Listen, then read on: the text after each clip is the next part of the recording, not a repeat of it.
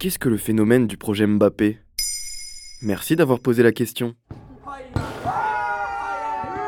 Si vous allez régulièrement voir du football amateur, vous avez peut-être déjà vu des parents virulents, même agressifs dans les tribunes.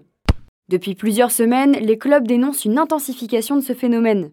Ces parents sont persuadés que leur enfant peut devenir une star du football et vont parfois jusqu'à devenir violents avec les éducateurs. C'est ce qu'on appelle le projet Mbappé. Quel rapport avec Mbappé? S'il est aujourd'hui considéré comme l'un des meilleurs joueurs du monde, Kylian Mbappé est souvent cité comme la célébrité qui est partie de rien. Il a grandi en région parisienne et selon les propos de sa mère, il ne roulait pas sur l'or. C'est un exemple pour beaucoup de jeunes. Certains se reconnaissent en lui. Mais en l'occurrence, le problème vient surtout des parents. Ils ont tendance à projeter beaucoup d'espoir en leur enfant et ne sont pas les plus objectifs concernant leur performance. Tous voient en leur progéniture le futur Mbappé, Victor Wenbanyama ou encore Antoine Dupont. Et en quoi ça pose un problème? Eh bien, les parents peuvent devenir ingérables, parfois violents envers les entraîneurs.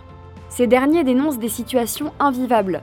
Cela concerne principalement le football et plus particulièrement les éducateurs de petite catégorie. Dès lors qu'un enfant ne joue pas assez ou n'est pas dans une section assez valorisante selon les parents, ceux-ci peuvent s'attaquer directement au personnel.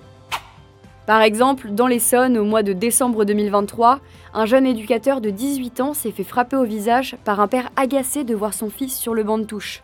À Montrouge, un autre éducateur a été pris à partie par un parent menaçant qui voulait en venir en main parce que son fils n'avait pas été sélectionné dans la section qu'il souhaitait. Un éducateur de ce club confie alors aux Parisiens depuis que je suis éducateur, c'est de pire en pire. Même à Montrouge, un club familial et calme, toutes les semaines on entend des choses. Cela peut aller du micro-incident aux insultes, voire plus encore. C'est devenu très compliqué. Vu le temps qu'on y accorde, on ne gagne pas notre vie avec ça et ça donne clairement envie de tout arrêter.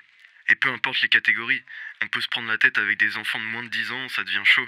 On dirait que chaque famille joue sa vie à travers son enfant. C'est l'effet Mbappé. Y a-t-il eu des mesures de sécurité mises en place? Alors, d'après 20 minutes, de nombreux clubs ont décidé de mettre en place des entraînements à huis clos, des sessions de responsabilisation de parents citoyens et vont parfois jusqu'à exclure les enfants et les parents trop ingérables. Il y a quelques années, la Fédération française de basketball a publié un test nommé Insupporteur ou insupportable pour permettre aux parents de se questionner sur leur comportement.